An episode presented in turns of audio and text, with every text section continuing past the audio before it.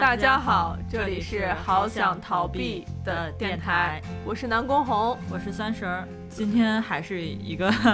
回顾过去、展望未来的话题。之前上上期挖个坑总得填，对，我们借着五月病的话题聊了五月的片单。然后现在我们五月的片单的很多东西还没结，现在一回头已经六月份了。啊！How time flies，这是什么？五月病真实的体现，对吗？对，五月五月咱们聊了真实，其实聊完了以后就聊了《悬崖之上》的这一部，对，嗯，然后我们案例这次这个铺盖率非常非常的高，《秘密访客》，嗯，到现在我已经忘记了想要说他啥了。欲求各种不满。对，看看《秘密访客》，看到在影院里面互互抚额头。对，就当借用朋友的一句吐槽，说之前看这个项目，就是看这个影片，当时看觉得，哎，这个姐姐有问题，这个弟弟有问题，这个妈妈有问题，这个爸爸有问题，哦，原来是我们有问题。对这样的一个片子，但是就是如果对这个片子大家会有好奇，我推荐去看另外一个叫《斯托克》的一个片子，是韩国导演朴赞玉拍摄的一个片子，然后里面很多的情节也好，或者包括声音的处理方式也好，都能看到《秘密访客》在里面的一些致敬，所以我觉得这部片子如果大家喜欢这个风格的话，应该不会错过。强力推荐一下这个片子，然后第二部片子《真三国无双》哦，我把那个日本的那个三国给看完了之后，就没想点开来《真三国无双》看一看。我看完《真三国无双》，我整个人充满了直男的快乐，爽感。我跟我的朋友说，这些演员一定真正爱着这个游戏，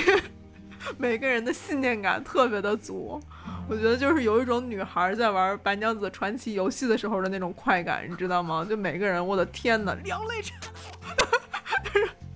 就特别特别的真诚和情感非常充沛。对，始终就会感觉在这个片子里头插任何网游广告，我其实都是接受的。然后他另外一个片子就是。算是我们唯一一部晚尊的片子吧。嗯，对，在五月末的时候把这部电影我们一起看了。嗯，我看了一遍，然后包场又看了第二遍《白蛇传》情。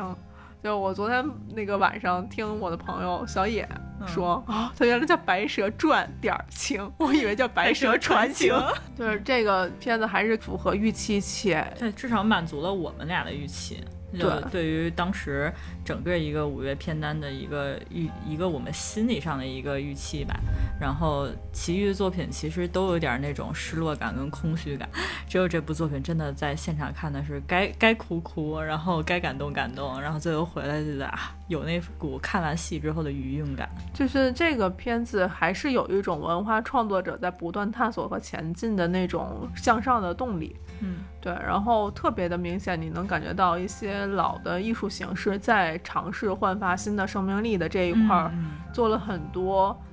突破性的尝试。嗯，对，然后这个片子我还是借用上次在做电台的时候的一个态度，我觉得大家应该可以以参观博物馆的一个心态去看，一定会有你觉得。做的不好，还没有做到完善的地方，但你也能看到它突破的这个把电影跟戏剧结合出来的这个新的力量是什么样子。然后我自己跟做动画和漫画业内的一些人去聊，大家其实都比较建议说，创作者去看一看，无论你是从戏文上的美、戏剧的唱腔上的音乐上的美，还是说在水墨风与电影去在。这个片子第三折之后，强大的电影视觉加入戏剧里的这一个地方的结合，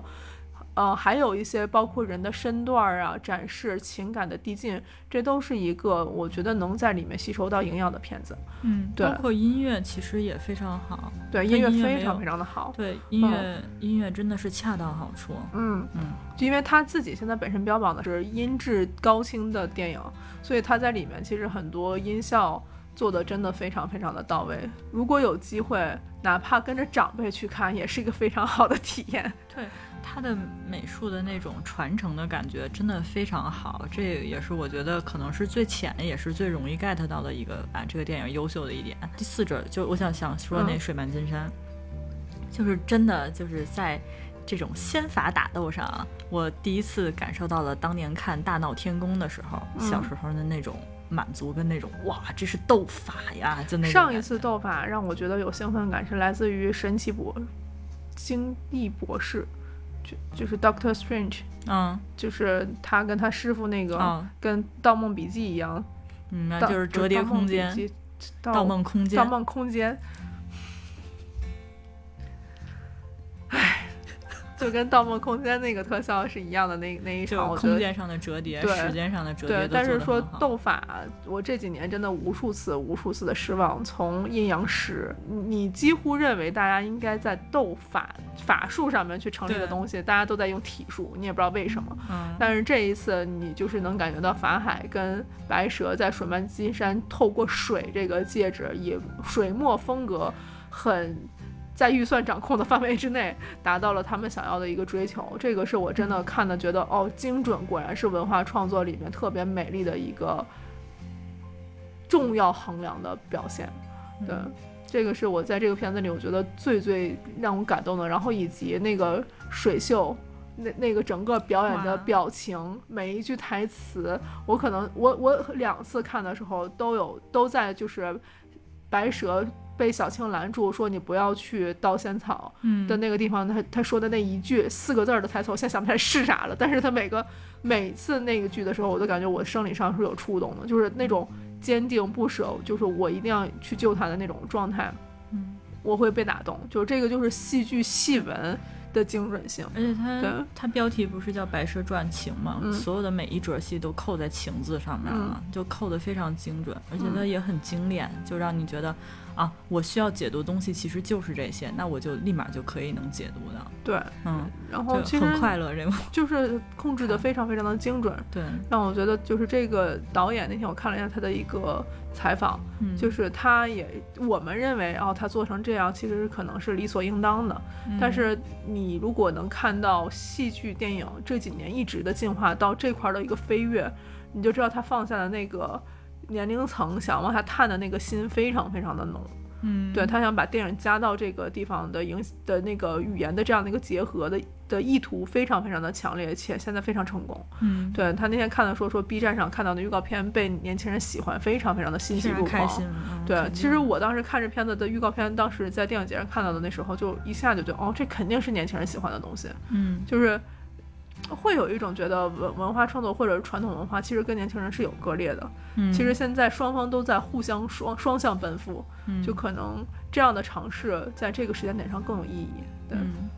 毕竟戏曲原本的介质是在戏院里嘛，嗯然后他如果希望有更多的人去关注到的话，他肯定要摆到另外一个介质上面，所以电影这个介质应该是他最靠近的一种。对啊，我真的还要再感叹一下，就是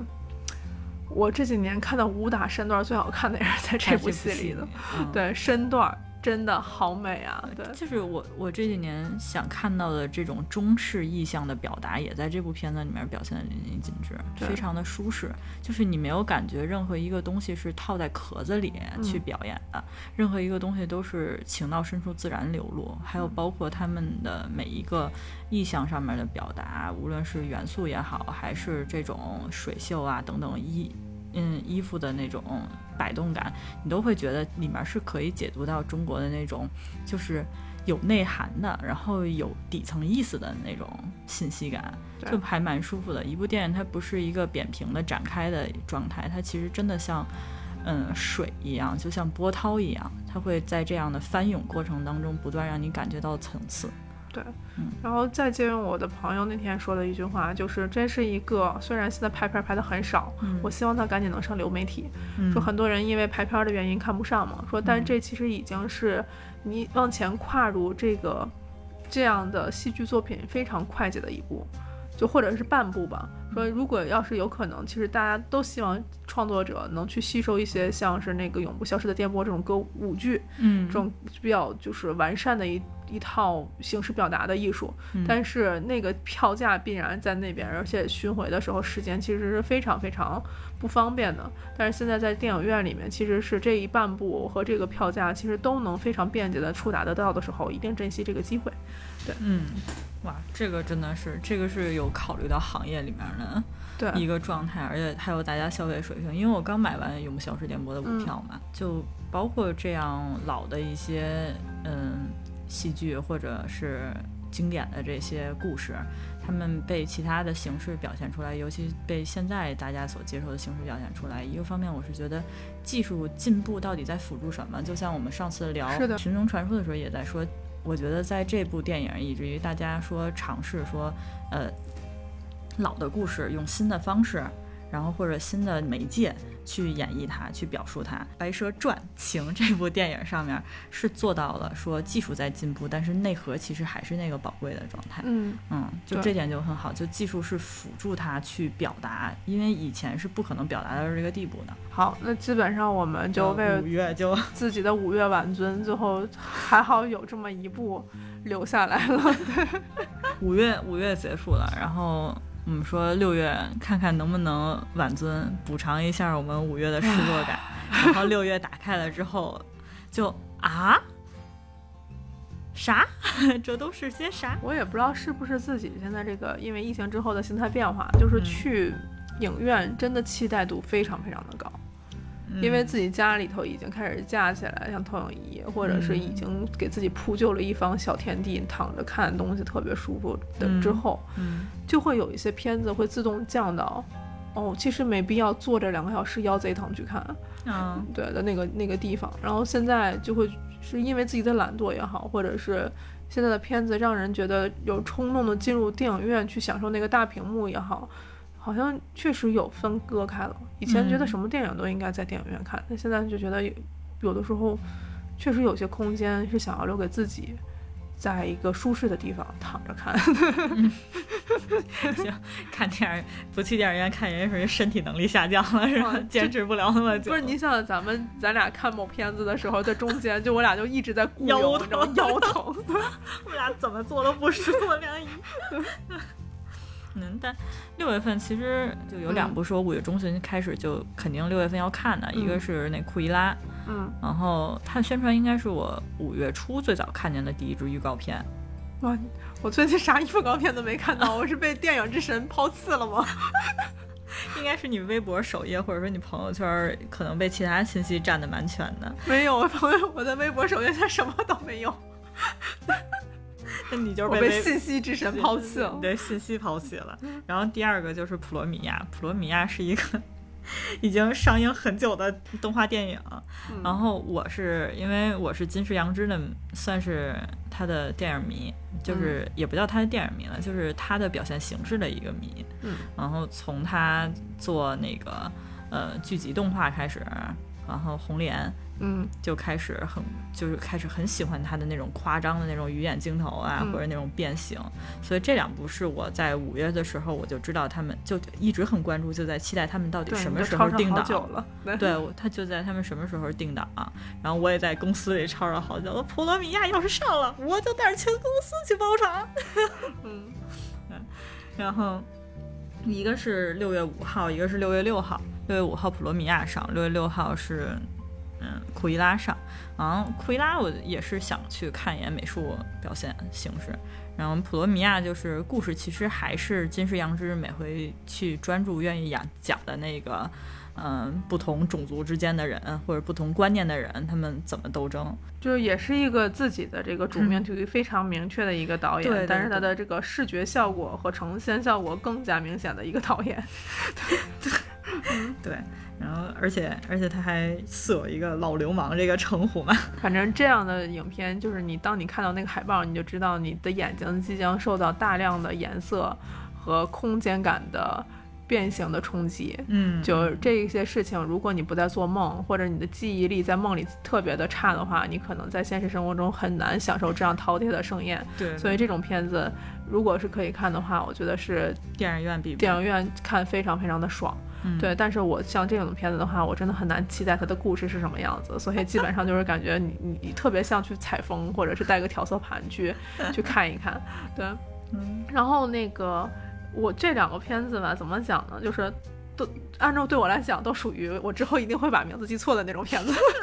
记不住名字。对，普罗米修、皮罗米亚，然后人们都叫我库伊拉，人们都就是这名字就是很不是很容易被记得住。然后我刚才还问那个三婶儿，我说这个是库伊拉吗？啊，你问是一黑白幺零呀。护黑白魔女库伊拉是不是跟我们小时候这个就是幺零幺中狗这一套 IP 系列，其实是他作为那个反派角色，还是他反派角色的亲戚这一波？嗯我有点记不住。对，但这但是这个确实是应该是石头姐吧嗯的演绎的反反派，对他的整个这种就是偏怪异怪诞风格的驾驭。还是有这么一套的，嗯，对，所以我是大几率可能会对这个的片子再进一步多了解之后，会判断一下是不是要感召一下我童年的。这其实是迪士尼的真人电影系列其中、系列计划其中一部。它最开始第一部打向这个反派的女主角市场，嗯，是那个呃沉睡魔咒。啊，明白，就是后后妈那个，对对对，然后 后来后妈 IP 流媒体出现了一些什么那个后妈歌舞团，餐桌，对对对，餐桌，然后后妈宇宙，这就是是吗？就不能算宇宙了，就是他们发现，就是老的这些故事里面一直都在展现正派角色，嗯。正派角色有了一个 happy ending，但是大家觉得反派角色其实也有可做，尤其包括说大家这么多就是观影的这些人群发展，嗯、然后他们觉得啊，那我们干脆把反派拉出来做一套系列吧。就发现最后发现反派都是非常努力且有趣的人。对，然后就是我看《沉睡魔咒》，就可能要说一下《沉睡魔咒》那个最后一部是三吧，我忘了它是三部曲还是两部曲。安吉拉·朱莉那个是吧？对对对，然后到三十我就毁灭吧，世界毁灭吧，留着他多好啊！就你看国王跟跟那个王。后天天见天吵架，吵架也不为国民着想，国家就让你们俩给废了，就让傀儡，就让就让他出来，赶紧赶紧灭了得了，他多好啊！就是毁灭吧，毁灭吧！我已经完全不站正派了。对，就是其实是对这个整个人性的再次解读。你其实这点真的很神奇，嗯、就是大家现在对反派的理解和共鸣特别的高，包括韩国的漫画一穿越，穿越都穿越到女反派身上。对对，这点真的也是可能之后我们去聊聊什么样的一个话题。反正迪士尼，我觉得反派宇宙还是挺有搞头的。嗯，对对，所以然后就《沉睡魔咒》系列结束了吧？嗯系列结束了之后，他们就开启了库伊拉，因为当时宣传的时候，在迪士尼大会有有说过他们有这样的系列的反派电影，嗯，所以库伊拉这部就出来了。了解，嗯，就是这个，反正现在可能也进入到了一个女人不坏，人们不爱的这个时代，女人不坏，世界不爽的时代。对，对这个时代，可能对于女性的这个丰富性确实需求非常非常的高。嗯，这是第一点。然后第二点就觉得，可能这个 IP 幺零幺斑点狗很久很久没出现了。其实，嗯在我的印象里，这近期迪士尼，我我自己印象中，包含咱们上次聊，好像寻龙传寻龙传说，好像很久迪士尼那种宣发的气势，嗯，在我生命中变淡了。啊，这个就是电影，真的我是一点儿都没看到宣发，在迪士尼的那个轰炸之下很少了。就感觉其实聊这期之前，我们俩稍微对了一下今天大概流程，就说到说为什么最近感觉好多电影都不宣传了似的对，，没有或者说就看不到什么，可能就也就一两支预告片就结束了，跟以前说铺天盖地的又去找流媒体上的一些账号帮忙去去写，或者说去把这些那个预告片切成各种碎片，或者再做衍生的一些预告、衍生的一些视频都没有了，好像一下大家都，我说好像大家一下都没钱 没钱做宣发了，嗯就都不做了，然后干脆就赶紧能上已经不很不错了那种感觉。对，现在按照海海外这个影院或者疫情的形式，是不是大几率这片子也会是呃，流媒体为主会在迪士啊尼流媒体上嗯应该。然后我呢呢还是不太期待去看，因为我知道它美术肯定是不错的。嗯然后但是故事嘛，我以前很喜欢幺零幺，然后我那时候就觉得库伊拉这个人就蛮有戏，挺做蛮有戏做的，就有点像那种穿着 Prada 的女魔王，嗯，那个感觉。所以不知道这次的故事想怎么去表述这人，因为反正看我当时就觉得这部这部片子的主题就跟动物保护协会肯定是有有瓜葛的，从小到大 就幺零幺是吧？啊，嗯所以这是我本身在五月的时候就开始期待，包括五五一之前说还聊到了两部奥斯卡获奖电影啊，嗯，里面其中有一部也是会在六月份会上映。就困在时间里的父亲，对，嗯，奥斯卡影帝嗯，就是哎呀，我的汉尼拔 对，然后这个选题，我估计在任何一个现在面临着老龄化的这个国家里面，嗯可能都会有高度共鸣，或者我们这个年纪里的长辈们一定会有能接触到的这样的一些症状和病症，在这个电影里头，可能以一个主观视角会看得非常非常明确。我觉得未来院线电影可能会有更多的老年视角，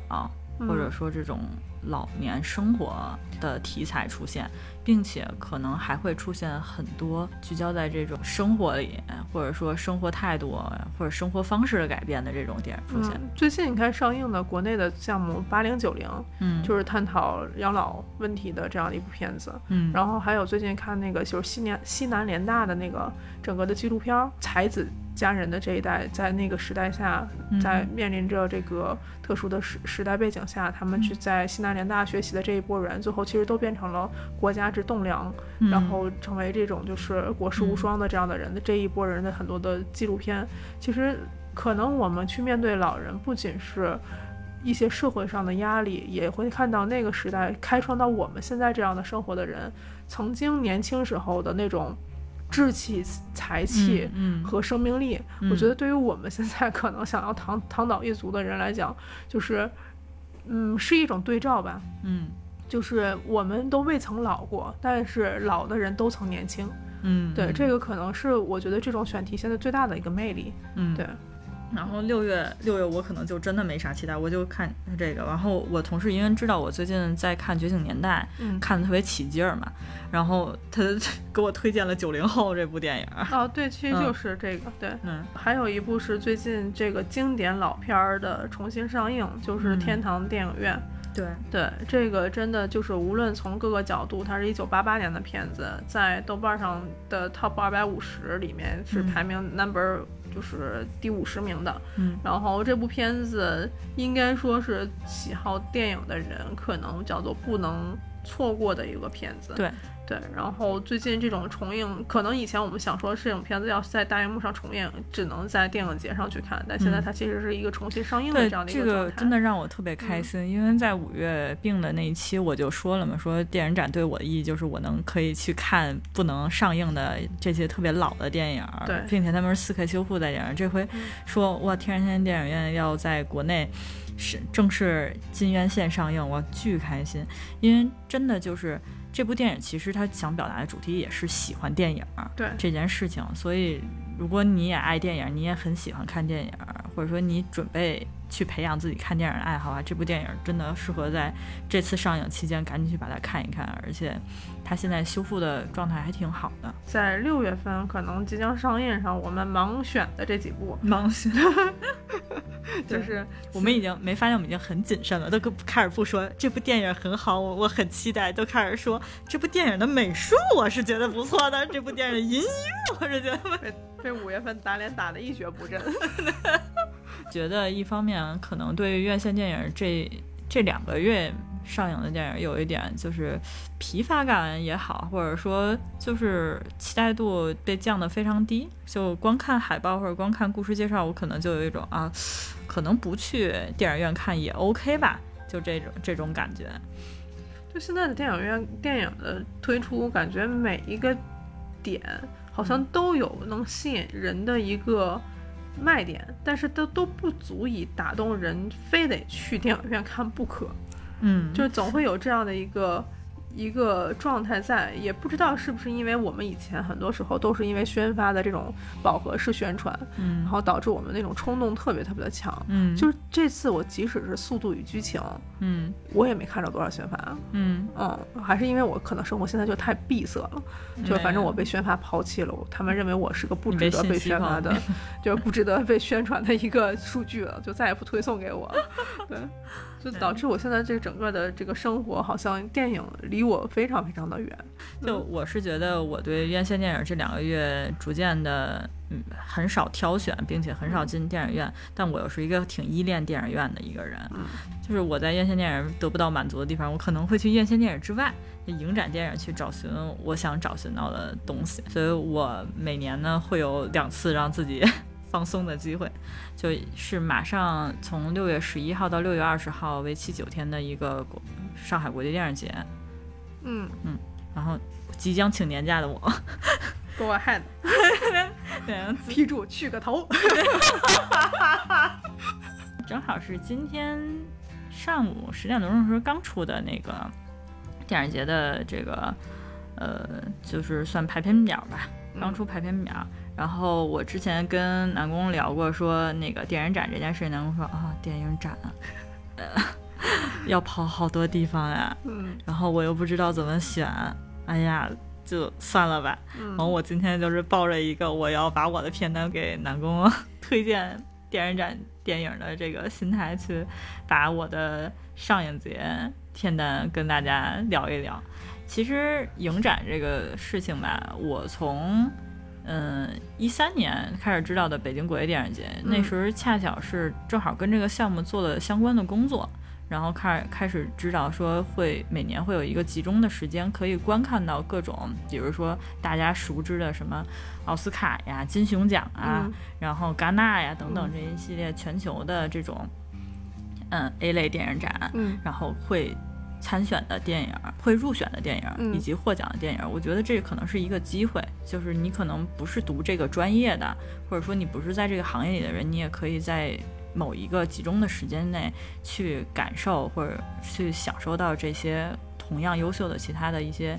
呃，不是美国呀，不是英国呀，嗯这些大的国家的电影，但是他们同样表述了一些呃很好的故事或者嗯很好的视角。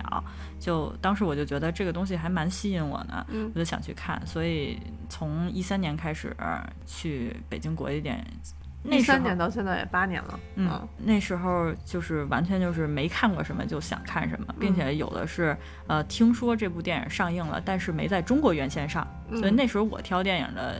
一个状态就是没看过，听说过没见过的嗯。挑一挑嗯，然后没看过没看过的都去看一看。嗯。嗯就总算在这个机会，你可以花一个均价的一个票价去把这些电影给看了，看完之后确实挺享受的，嗯。因为真的就是影展电影它的视角、它的多元化是你院线电影不能体会到的。嗯你院线电影可能还是以一个强烈的商业性质，还是强烈的一个呃消费或者爆米花的一个状态去呈现它的目的就是在大众共鸣的这个情况下去做商业的变现嘛。对对对，对它还是一个视效为主，然后故事表达为其次的一个状态里。可能所以你会看到说，哎，这片儿真烂，但是我觉得挺爽的，对，就会有这样的电影出现。然后，但是影展电影其实还是讲故事、讲人文、讲思考为主的。当时去看了有些伊朗的电影，嗯当时是有一个伊朗的动画片，嗯然后那个讲伊朗女孩的，嗯我去看了之后，我泪洒电影院。我说这种好电影为什么不能引进呢？就当时就特别那什么。然后，而且也有很多动画类的电影也在这个时候可以在院线看到，而且它的是展映期嘛，它会把非常知名的导演已故的，然后在世的。那种专场，就你可以买到套票，你可以把他电影都看了。之前北影展做过黑泽明专场，嗯然后做过各种，这真的是非常非常享受的一件事情。如果你对某一个导演很感兴趣，或者你在一个学习的状态，说我想看一看这个导演为什么会获得这样的影史的地位，嗯，你就可以去在影展里面去找到你想选择的这样。因为他选选择的这个逻辑非常非常的通顺，可能嗯是如果你喜欢他的一个片子，你你要自己去找齐这样的逻辑，其实还是花掉很多的时间。对对，这个然后你也很少会有有一个机会，有这么多人在同一个逻辑下去分享这个创作人的整个生命周期里面的嗯创作作品。嗯，对，这其实还是无论是时间还是空间上来讲，都是很可贵的一个地方。嗯对，影展其实是一个省事儿的事儿，因为它用专业的角度提前帮你挑选好了，嗯并且不用你去四处找资源。尤其一些老电影，或者说有一些导演的那个电影刚上映，你是不可能找到资源的，或者说资源特别差。嗯，然后你自己的排列组合，包括你挑选，可能挑着挑着就不想看了。但是影展是帮你把这个片源直接准备好，在你说挑着挑着，不想看了这件事，真的是特别能理解是吧别不想找电影找完以后全是神奇的公众号。对对对，它上下屏就会有各种的。嗯对，然后当然我本人还是很拒绝盗版的。对，反正这两年大家就是怎么能解决这样的一个片问题？他说多挣钱，买正版。嗯，对对对对 对嗯，就这个只能靠行业慢慢去研发。而这个也是我跟随北京国际电影节，嗯然后能感受到了。因为最开始其实挑的电影也就一两百部，到现在可能每次影展都会三四百部，然后你会觉得哇，好多。三四百这个数量是什么意思呢？就是说，如果你想学电影的这个专业入门儿，嗯你起码要看一千部电影。嗯然后我在很小的时候立下了这样一个宏愿，说嗯那我从大学的时候开始 mark 我在豆瓣上看的电影，我看什么时候能到达一千部。我大一开始记，到现在今年了，我现在还在九百七十多部这个片单上，我还是没到一千部。虽然我也看了很多乱七八糟的东西，我可能就没标注在这里头，就是只是集中在大学到现在这个时间上，但是这。一次影展的四百多部，就相当于你要想要步入专业的这个行业里头，假如你都能筛掉，你已经进入度百分之五十了，你知道吗？所以我有的时候就会想说，电影展去这个展，筛选你需要的电影，其实也是需要一定功课的，嗯，因为你在筛选的那个时候，你会错过绝大多数的电影。是 对，嗯，每年其实影展他们本身给你筛选出来，真的已经是挑无可挑了，嗯就是挑到极限了。然后包括每回影展，它不是会分得很好嘛，就会有单元化的分。当然我，我我个人感受啊，我是一个追了四年北京国际电影节，然后一年上海国际电影节，如果再加上今年是第二年国嗯上海国际电影节，是我自己的 第二年追随啊，所以就算是五年的这么一个影展追随，我觉得。北京国际电影节是在慢慢逐步发展，一个是影片片库的扩充，一个是视角的扩充，就是从最开始它可能单元化，也就是也就是四五个单元，就只有什么比如什么多元视角啊，就是各个国家的电影，嗯。然后还有中国的这些经典电影，嗯。然后可能还会有一些因还有一些红色经典电影，然后老片的可以看，因为其实小西天儿就能满足你这件事情了，嗯。就是中国电影资料馆，嗯还会有一些你绝对不可能在院线看到的，比如我每回去挑的挑电影，一定会挑两个视角，一个是性少数人群吧，也嗯不一定是同，也不一定只聚焦在同性恋对。然后还有另外一个视角就是女性视角，嗯就是他会讲很多各个国家女性所处的环境之下，然后去看整个社会，去看女性这个群体。嗯就我每回去挑电影，从我第一届到现在，从我第一次看影展电影到现在，我都会去选那两个视角。嗯然后还有一个是我个人非常感兴趣的科幻，嗯。嗯，我机械姬就是在北京国际电影节啊、哦去看的，哇，真的是在电影院里面被被惊吓的汗毛四起，然后我就觉得像科幻类电影是一定要去电影院去看的，嗯。嗯就包括是科幻猜想类也好，还是真实的那种科幻的在宇宙打打打，因为它很多沉浸感，让你会脱离自己现实的这个生活环境，对。对而且它那个就是更容易嗯催眠你。对对对，更容易让你沉浸在那个环境里去理解他想表述的故事。然后还有一年是，也是一个我在上大学的时候，然后我是本身有视听语言课，嗯然后视听语言课还有拉片儿 专门拉片儿的课程，就是作业。然后那个时候就是看着一百多部片单，已经脑子属于 爆炸状态了，然后你也不可能也不可能真的拉完这些片子。那个时候有好多遗憾留下来，就是我可能找不着资源，或者说我看看不到，然后我再慢慢在影展周里面去补足我这些电影的期待，嗯，包括那个战场上的劳伦斯，我也是在影展上补足的啊。这个有一个小故事，是我当时去，我根本不可能抢到这张票，因为每年其实也北京国际电影节都会去展映这部电影，嗯，但是每年都抢不到。五棵松那块成龙要来，嗯。特别大一个厅，最大的那个厅，永远都抢不到。嗯，其实影展观影人群每回都是两三万人，也就，嗯，但是两三万人挤那两百厅，你永远都挤不进去。然后我那年是特别巧，然后我在换票群里面，我好不容易换到了一张票，然后我都无所谓那个座位，只要能让我进去看就好了。但是当时进去看了之后，然后所有人都在座位上坐满了，然后。他那个影厅的观影人员就是还在，还有慢慢的在放其他人晚来的人进来，然后大家就坐在台阶上，也不进去去打扰别人，也不去抢占自己的座位，嗯，就慢慢坐在台阶上，然后抱着双膝就抬头看着电影。嗯，我当时那个感觉就是，这个可能才是电影或者才是电影艺术，然后给大家的那种憧憬感。可能在这个影展期间，然后去看过去的电影，回复到了说。我热爱电影，我想去电，想在电影当中获得一个意识与界，或者获得一种心灵满足的那个状态。尊重那个电影呈现的那个样子，你舍舍不得去漏掉或者打扰别人在那个观影里面的那种体验。对，都是这样的。对，而且影，而且影展电影还会给你一个很好的一个观影状态，就是就不会在电影结束之后把灯打开。嗯，然后这是影院会干的一件事情，然后。观众会干的一件事情是，所有电影结束全部鼓掌。嗯嗯，就是那种感谢、那种致谢感，或者那种完整、那种别人尊重这个场景下，是在我从从业之后，在我工作之后，我真的深刻感觉到这个是一个我很喜欢的仪式感。我也很很开心，说能在这个时候能感受到所有人都是。抱着一个赤诚的心体验完这部电影之后，真的很感谢这部电影。然后等所有都结束了之后，然后片尾所有制作人名单结束了之后，大家才站起来离开这里。嗯，所以我其实知道很多电影节以后，从业者其实是不断的会去参加到这样的场景里去。我听你这样说的话，我其实也能很很快的能想象到，因为。这个大家在创作者里头想象说，我们以后要是从业的这个事情，是不是也有这样的一个对内容的敬畏，嗯，的那种连接，其实是打破时间的，嗯，然后，你真正的能感觉到创作付出那么多之后的意义，嗯，对，或者是在那个时候和。无跟底下可能就只有两三百人或者五百人的听，但那个时候是灵魂所有的共共鸣和溶解。嗯，对，那个地方我觉得是神圣的，是神圣的，所以大家会上电影节，有的时候会有种朝圣的心态去，对，然后放下以前可能很多时候也会有电影院的恶习，但那个时候大家是纯粹的，是单纯的，是这个就是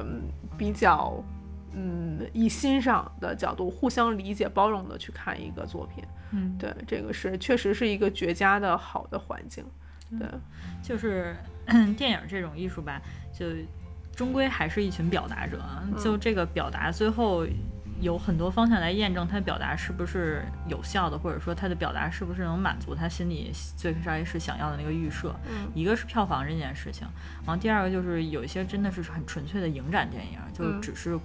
只是进入影展去评奖的，然后想获得一些专业的点评或者专业视角的一些帮助，这种电影的话，它无从获得票房带来的验证，所以它获得的就是每一个看完电影人对它的评价，还有看完电影的人是不是内心被这部电影所鼓舞到了，他是不是能被写进影史当中其中一小角，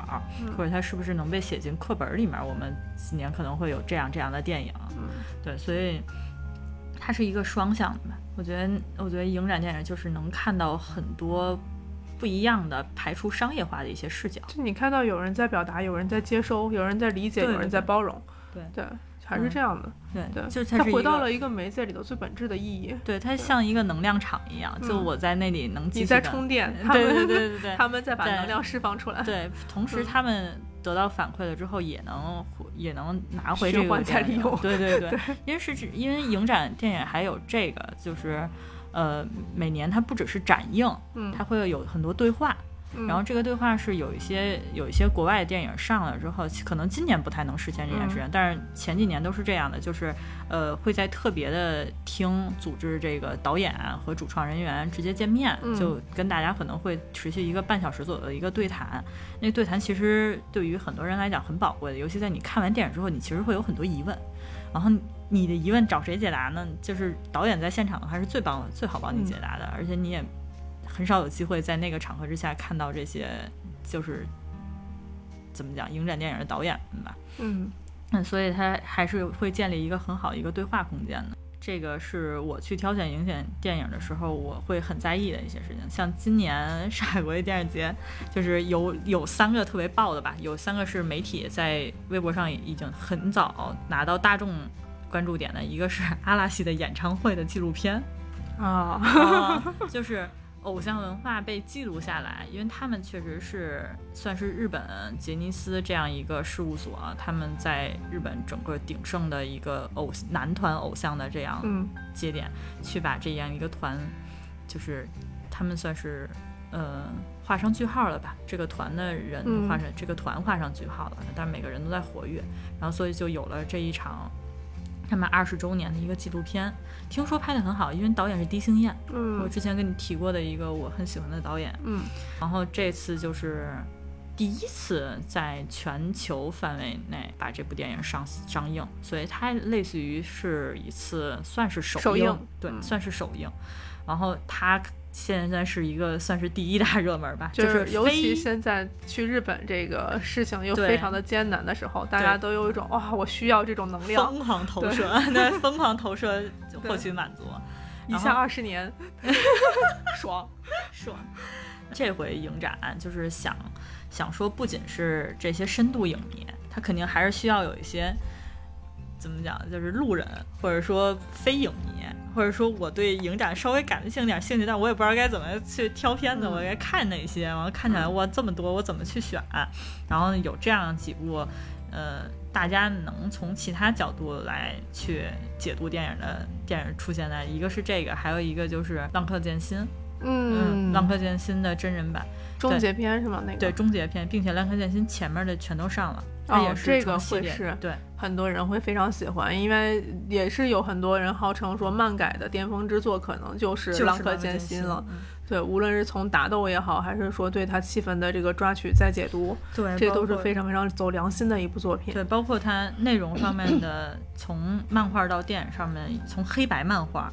到电影上面一个实现做的转化做的非常非常的嗯合适。嗯嗯，这个也是我这回就是一个观看重点吧，因为它在日本刚上映，嗯嗯，刚上映，我还托我日本朋友去买场刊去了，这块儿立马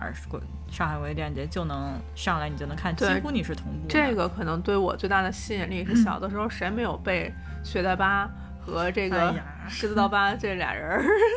就是感的的爱情感动过呢？嗯就是这可能就是也算是就是对小的时候爱情憧憬或者是感动的一次还愿吧。嗯对，这次就是他 整个系列都上了，而且听说最后这一部就是节点结的特别好，嗯就是最后整个情绪也都落得很好，然后又不失原作的魅力，总之，夸赞之声不绝于耳，看能不能抢抢得到 看命。看命，因为一共排片就排了两场，嗯，哦，那是有点难了。对，就非常难，就嗯排片就排了两场，但是我是因为前面全都追过了。嗯真版全都追过，包括幕后啊，我就追，我都看过他们幕后的 making，然后我就想啊，不行，我给我自己也画个句号啊，然后也这部一定是要抢，嗯，然后还有一个是 以为全系列上，行了，这就是对你下的饵。对但是他不下这饵，我也会去看呀。嗯，对，就这都不是饵，那这就是对大众的饵。啊，好对，因为。是是是这一段时间，微博上面其实一直都在热议这相关的这些话题嘛。嗯然后所以整个一个日本展映单元其实是每年上影节就是最拿得出手，也是嗯也是招牌，因为他们其实更相对于是日本本身它的电影儿就是一个非常独立的一个市场状态了，嗯因为你每年也是我朋友跟我说说每年日本上线的外片儿其实不多。嗯很少站在他们排片里。他们大量的日本本国的电影排片，因为他们自己自产的电影已经独有套路了，而且独有审美、独有的叙事方式，会有好多漫漫改的电影，嗯然后每年还会有好多小说衍生的电影，然后还有包括这些知名的。日本的电影导演们，他们自己拍的自己的个人作品，或者说拍的这些商业作品，都会充斥满他们的电影院。所以他们其实对于外片需求非常非常少。然后，但这些日本电影由于就只在本国上映，不做国际化上映，然后上海这块儿审查呀什么的又很方便，所以每年上影展跟北影展 PK 的那个强项就就是是日本的电影电影电影单元，所以这回拿出来的也都是非常让大家眼前一亮的。电影就所以它必然是宣传的那个最高亮的点，肯定是被会被吃到的。然后还然后还有我剩下的就是我一定会想去看的。我刚才说到一个女性视角的一个事情，经常关注电影类公众号应该有看到，就是《流浪文英》完，我又 miss 掉了。是茅盾文学奖改编的。行了，我先去看小说。对，是茅盾文学奖系列小说《爱情西湖》改编的，唱戏的女子之间的感情。其中一个女子结婚了，然后她的丈夫是郑云龙演的。哦，神奇。嗯嗯，是一个讲述江南越剧团里面两个姑娘和一位画禅师之间的情感纠葛。我的妈呀！嗯行，这个我吃安利了。嗯因为上就是之前一提到这样的片子，总想到的是几个片子，就是如果特别讲的话，可能是自书，像啊当时的那个就是。呃，一个时代下的这么一个人群，对，嗯杨采妮跟刘嘉玲、归亚蕾那个时就在这个时代背景下，说有一些这样，就是自己把那个头发梳起来以后，她就是不婚这一类自梳女，对，嗯就自梳女，就是她就是说哦，我我就是不婚不嫁。不婚不嫁了。对、嗯那个时代下嘛，我觉得当时做这特别讲究，嗯然后是一部就是时代印刻下我觉得佳作的这种同性片。然后第二个就是我当时看完以后就不知道怎么评价那部片子，就是《雪花秘扇》，啊，就是李冰冰李冰冰和和和那个韩国的那个特别有名的女演员 PPT 最好用的女演员。你怎么回事儿呢？完又忘了，金智英，不是金智贤，全智贤，啊全智贤全智贤。对，李冰冰和全智贤也是在这个有一定的这个呃女性文化内容背景下，嗯他们有一种东西，就是有一种女性跟女性的连接体，就是它有一种文字是女性和女性在扇子上面互相沟通，就女书嗯这么一个东西。然后也是通过这片子我才了解到这个交流的形式的。嗯，所以我感觉好像女性跟女性之间的一些情谊，总会留下一些独属于她们这种呃群体的交流方式。嗯然后这个故事，如果我要看的话，就像越剧团 这种这种内容的话，我觉得一定要有这种戏剧和人这样的相互互文的这种感觉在里面，我会非常非常吃这套。嗯对，所以这个我我先 mark 一下。嗯，这两个这两个也是正好像你说的有互文的那种情况，就是一个女小生和一个女花旦嘛。嗯，嗯，对，，所以他们在戏上传情。嗯，当然这这必不可少的一定会有一男人掺和了。哎，哎，对，所以这部我我也是很关注。这部是因为完全题材关注，然后巧了，然后碰上郑云龙，可能又抢不着票了。啊，周云龙那个宣传是在这儿啊。什么呀？我不知道，嗯我没看到。我看过他他的一些剧照，好像是。啊、嗯，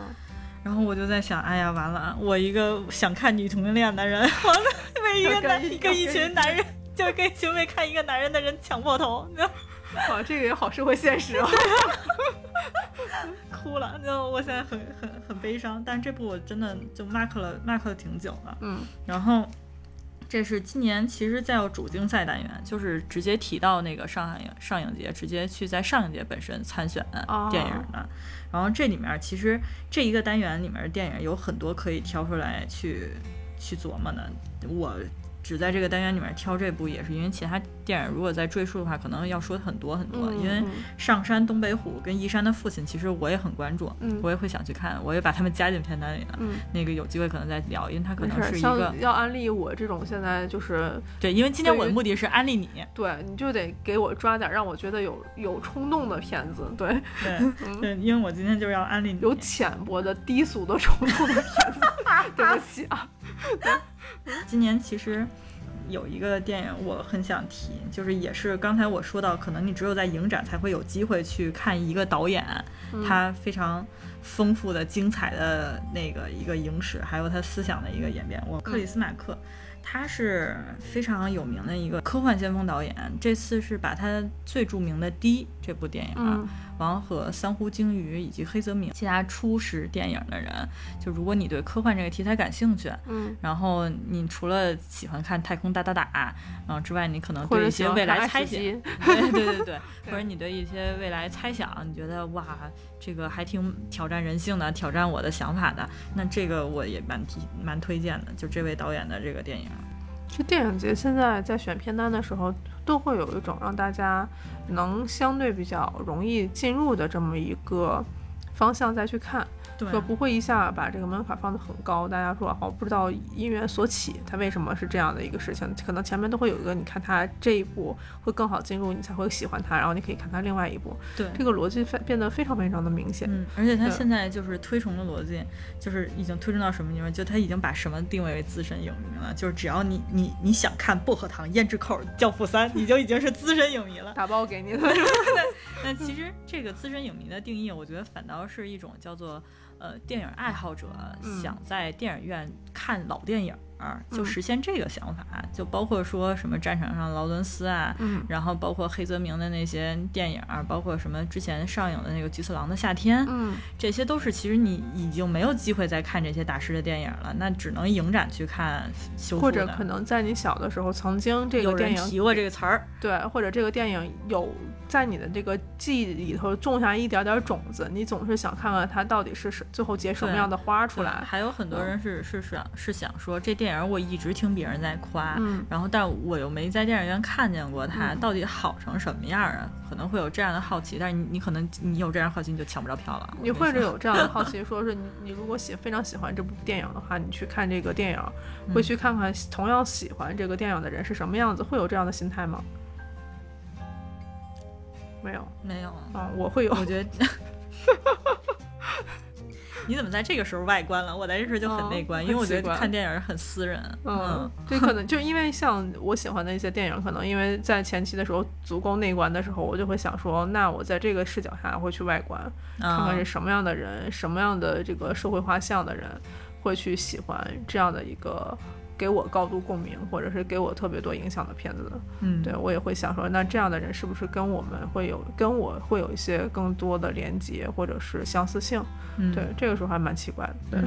那就把他们，我我把他们官方设计这个什么资深影迷这个挑选系列，我自己会定义为老电影重看。嗯，然后老电影重看里面，这回非常好的出现了卓别林。哦，卓别林的作品被 4K 修复，可以带到电影院了，然后巨兴奋，所以我挑了卓别林的《马戏团》。嗯，就是老电影里面我去挑选了这个，嗯，其他我可能就会让一让了，我时间冲突太强烈了。其实现在你如果去电影节的话，你一般能看到多少部电影？我往常是会直接请年假看的吧，一般是十五部起点。嗯，已经很很很紧凑了。对我感觉我能一段时间里看十五部的时候，只有在长途飞行的时候没有事儿干的时候能看。你也不可能看十五部，你飞几小时？啊，就是十二小时，去去四部，回来四部。对吧？一般都是这样，再睡三个小时。但但那个选择可能就没有影展这么太差了。他有的是听不着，经常看到痛哭流涕的时候，然后突然来一个就是打断你，对，反正就开始机长播报。对，请把你的安全带系好。接下来该颠簸了。你说我心里也很颠簸。反正我我在电影我在飞机上看的最痛苦的就是刚刚疫情之前那那段时间戴着口罩，我的天，我在口罩里哭的简直窒息。这不是一个值得效仿的一个行为啊！对，我这回我这回上影节是挑了十三部，嗯嗯，因为没没没那么多时间，怕到时候工作这块耽误了，还是不是不是飞机场来给你给你打断，对，一一出来一看，对九六一顿打断，九六。然后我之前还有两次特别恶劣的行为，也不叫恶劣了，我自己画引号啊，我自己觉得可能对挺恶劣，就是我就是直接辞职看，直接辞职看电影，但。但只是那个时间点恰巧配合上了，因为只有两次这样的行为。就是你当时在上海的那个时候是吗？呃，就我身体也也也不是很好，然后嗯心情也希望有一个东西能平复，嗯所以正好就是在那个时间点一算，房租也要到期了，然后就啊、结束结束掉这一段的工作旅程之后，让我去沉浸在一个能享受的精神世界里嘛。然后那段时间是追了整个上影节的全程，嗯然后是看了二十三部，啊，我的天呐，嗯。一天看下来三部。最起码一天最起码三部。对，嗯，啊天，我真的觉得一天看三部，我整个人就是就就是头晕脑胀对，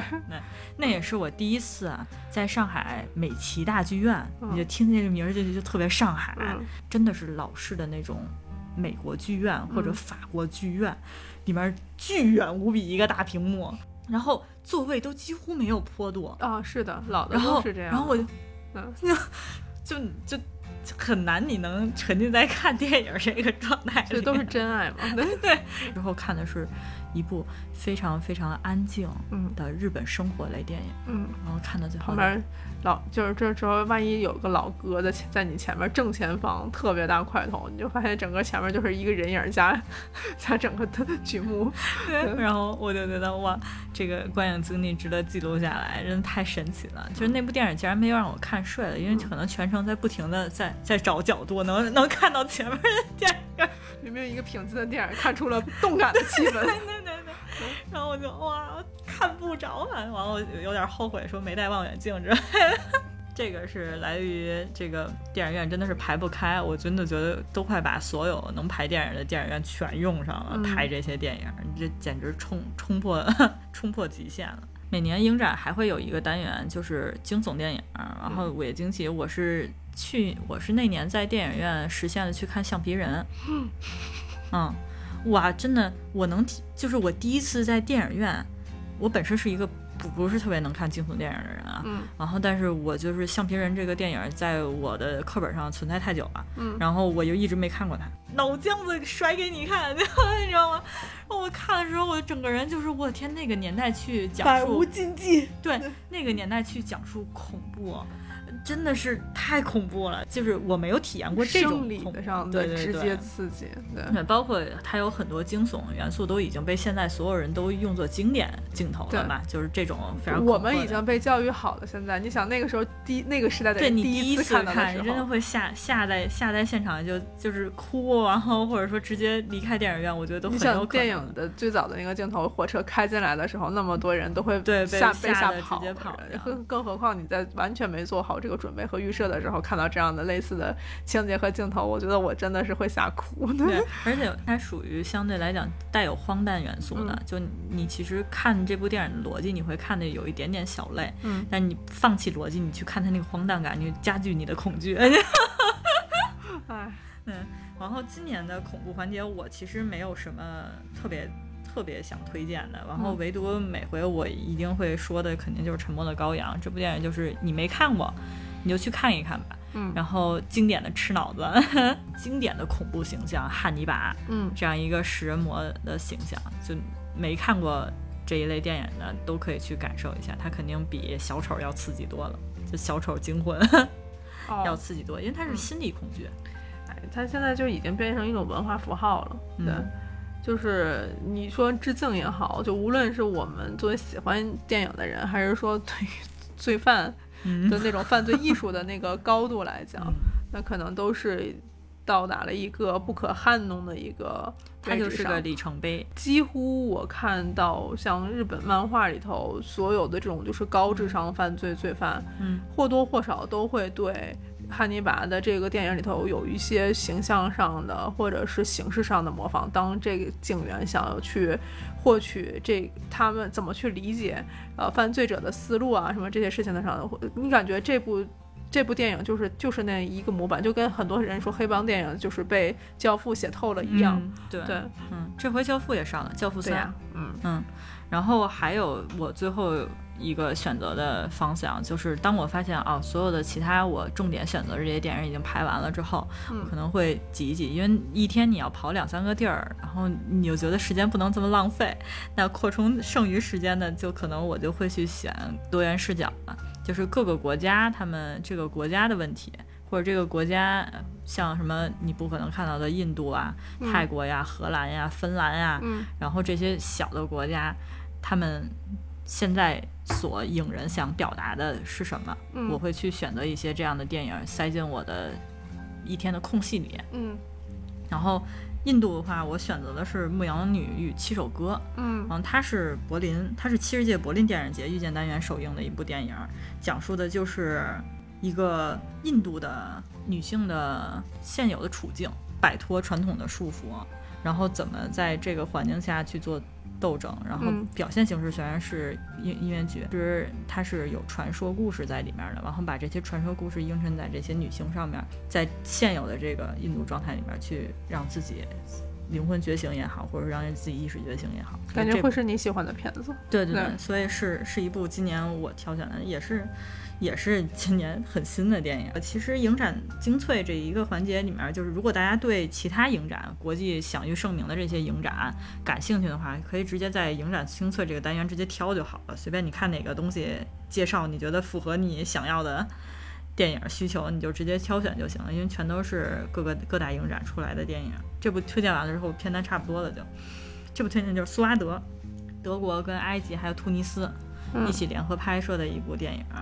你选的这些片单是在 App 上看它的那个剧情简介选择的吗？就是我知道有很多那种专业的选择，就是他们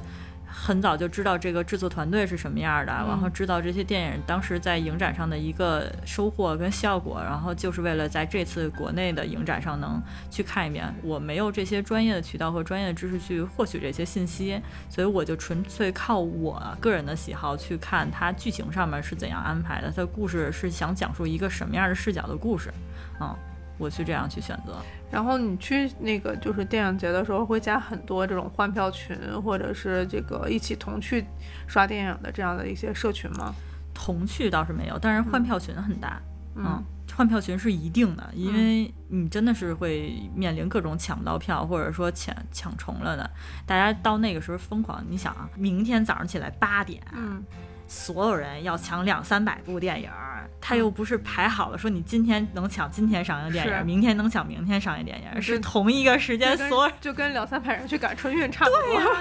同一个时间，所有人在抢各个不同时间段，各嗯每天不一样的电影儿，那就疯了，就是特别你知道吗像写个程序，是不是？对，就就真的特别容易卡卡死在那个地方，很容易抢不到，所以就全都靠换票。而且这个环境换票呢，肯定就是你还是在换票群里更踏实一点。但是就是在门口就会有人举着，就是哎，咱们加个群，就 一起换票，还是在那个本什么豆瓣上或者一些社区里提前前提前会有豆瓣上会有一些嗯渠道，然后还有本身我自己加的那个影群，就还有本身一起追电影节的这些只在电影节出现的朋友们，然后会跟我说说啊，一起加这个群换换票吧。嗯，你现在在电影节里会交到新的朋友吗？会啊，嗯，嗯，但是限定朋友叫就是做影展朋友。影展朋友。对我有一群影展朋友，嗯就是只在影展里面才会出现，然后只在影展里面才会见面有交集的人。嗯嗯，然后像现现在说要去上海的话，就住宿现在会因为上海电影节这样的一个原因，会变得更加难去找优质的住处或者是地点吗？我有我自己一套方案，毕竟我在那儿生活过。对，因为我现在唯一省事儿的一个事情就是我知道这些电影院所有位置，嗯就是我很熟，我很熟悉这些电影院的位置，所以我可能会挑一天一个我自己住的比较舒服的地方，我就知道怎么能怎么走怎么对折腾过去。上海真的很好，哎，一说这就个，北京就哭了。真的，哎，我一定要说排片这件事情啊，这个上上海撑死二十分钟能到，你北京你试试，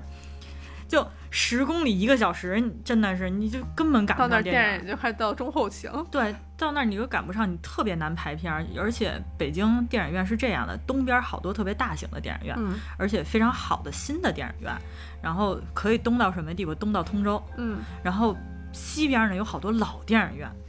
然后南边呢几乎没有电影院，嗯然后北边呢也是属于电影院就特别荒凉，附近你找不着吃饭地儿，就那儿一单奔儿一电影院。对，金泉港，就我说的就是金泉港，就实名 diss 啊，就就周围都没有吃饭地方，就单奔一电影院，你说谁受谁受得了？嗯，然后相当于大部分排片可能都会堆到东边来，然后住在西边、北边、南边的人都要跑东边来。然后呢，西边呢有好多，因为是小西天在西边，然后坐镇在那个地方，所以有好多老的电影，很有珍贵的收藏价值的电影片源拷贝，它一定不好运是在那边，一定是在那边。哦，东边人啊又要跑西边去，嗯哇，真的是全程奔跑。北京的全程奔跑就是一旦你在你在对角线，嗯，一旦你在一个横线，一在直线上两个小时以上。对嗯，排片儿变成一个极大的困难的，就你不仅要算你的电影的时间，要算你电影选择，还要算路上的时间，对可能出现的意外 怎么替换。这这都可以做一道这个入职测试题，时间管理和路程管理的测试题。是的，是的。那所以能把自己影展，就我身边甚至也有朋友说影展我能看到三十部电影，嗯，就我都不知道他怎么排的啊。时间管理大师。对，然后我真的是精力充沛，然后资金也非常充沛啊，嗯因为现在影展基本上是均票价九十一张，是的，然后如果是四 K 或者说是 IMAX 的、嗯杜比的，可能就是一百二一张。然后如果套票的话，可能一百五、一百六有单张的这样出现，因为是大师嗯级致敬嘛。所以其实真的你但凡看个十部以上，千八百块钱就其实相。当于你去旅次游了。对对对对，所以其实资金储备也是一个很重要的，就是影展上面的一个 一道坎儿。所以你们现在先进的朋友会说，为了影展的前期会把这个部分的预算留出来这样的事情吗？还是说大家会其实看电影对他们来讲就是已经算是比较宽裕的一个选择？就是我能通过人影展认识的朋友，嗯基本上就已经是电影迷了，嗯就就是他就在这个时候会疯狂花钱，嗯，就是钱可能就是留着看电影啊嗯。因为他的娱乐跟他的娱乐消费就集中在这上面，不看剧就去看电影，嗯。剧你看一场，你坐前面不也一千三、一千四了吗？嗯。是。看电影你能看五场、八场，嗯，所以现在是这样一个状态。每回其实在这个时候去见自己特殊的一群朋友，嗯也是我一年当中比较期待一个事情，也是生活当中一个很大一点，因为真的是会在电影院结识了挺多意外的朋友，然后他们会在某一天出现在我朋友圈里，就啊，原来你也在这项目上啊，就这就会有这种交集，你知道吗？是的，对，就这真的很神奇。然后呢，忽然有一天你发现他可能跟你朋友的朋友的朋友认识，嗯然后就会觉得啊，世界其实在喜好上面还挺小的。嗯，嗯，然后我这回安利还蛮成功的，南宫至少被安利了两部影片。对，嗯嗯嗯，我一共说了可能六部吧。嗯嗯对我主要是看文字。我是很难吃安利的，就是我嗯感觉我是那种就会看预告片儿，会或或者是看片段会被种草的那种人。嗯，对，然后里面你这次安利的很多片子，其实还有挺多是比较新的片子。对，对，就因为是是其他影展下影展播放完了的嘛。对嗯是比较新的片子，然后我可能需要去做很多这种调查和认知。最近这几年真的我已经很少去特别强的关注电影节上的口碑和一些呃就是购片儿的一些信息出现了。嗯对，就好像自己现在越来越变成一个，就是是就怎么说，就是单纯的电影喜好者。嗯嗯，我觉得像电影可能离离我相对比较远的时候，我觉得哦，他我还是喜欢作为一个观赏者去看它，嗯因为我越来越接触创作之后，就会觉得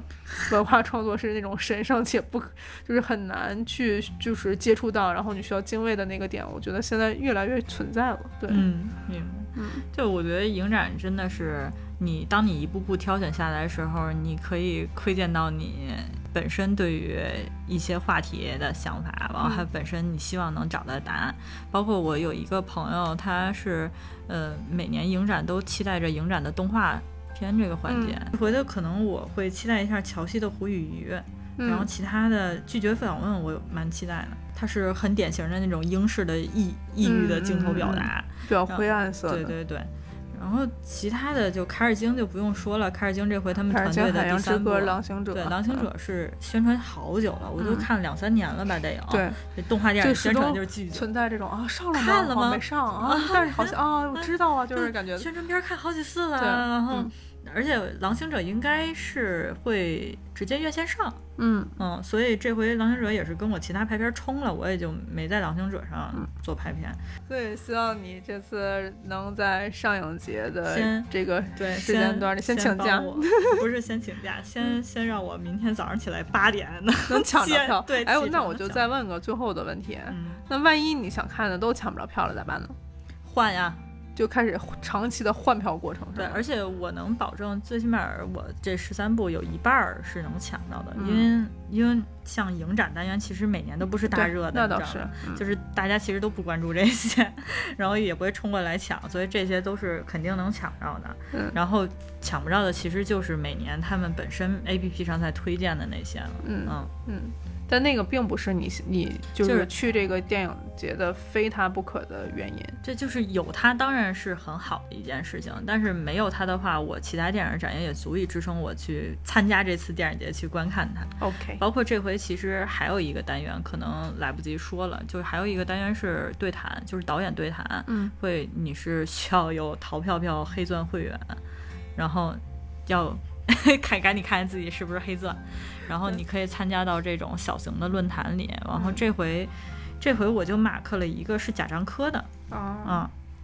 贾科长，对，贾科长，这贾科长是为中国电影艺术一直在拼命奉献的一个人，在拼命探索也。你不行一黄金，黄掉下来了，嗯，你也掉了是吧？我也是掉了。我这近两天看的看对因为疫情，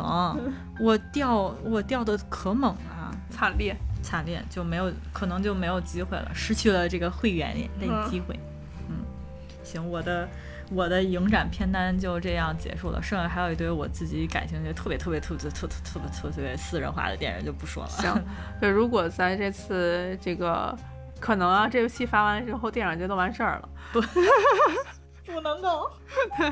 然后，如果能赶得上电影节的话，大家可以在评论里留言说你是不是去了电影节，然后或者是听过这一次案例之后，你对电影节感到了一些兴趣，或者说这在这个片单里面你也有一些想要推荐的片子，可以分享给我们，好吧？或者看完之后，你可以啊，可以就觉得我这个思路对于一个初次去参加电影节或者初次去接触电影节